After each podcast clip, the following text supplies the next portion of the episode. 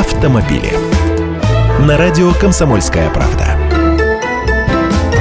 Здравствуйте, я Андрей Гречанник. Вроде валюта в последнее время не дорожает, но цены на новые машины все равно меняются. За прошедший месяц в России 20 автомобильных компаний изменили цены. Кто-то переписал ценники одной, кто-то нескольких моделей. 8 компаний увеличили цены и внесли изменения в модельный ряд или комплектацию отдельных автомобилей. Такие данные приводит агентство «Автостат». Стоимость машин 18 брендов осталась без изменений. В этом списке наш наши Lada и УАЗ, а также Mazda, Opel, Smart, SsangYong, Suzuki, Volvo, Acura, Brilliance, Cadillac, Chrysler, FAF, Great Wall, Хайма, Jack, Jeep или Fan.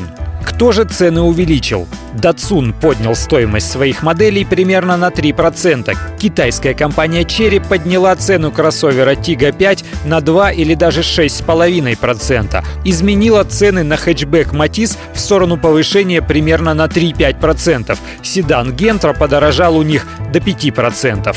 Jaguar Land Rover сделал машины дороже. Например, стоимость седана XJ увеличилась примерно на 7%, а Range Rover стал дороже на 5 или даже 10%. Mercedes-Benz поднял стоимость минивэна V-класс на 6%. Fiat и Mini изменили цены на 4 своих модели каждой, Ford на 6 моделей. Если же брать динамику цен на новые автомобили за год, то прирост составил 25%. Автомобили.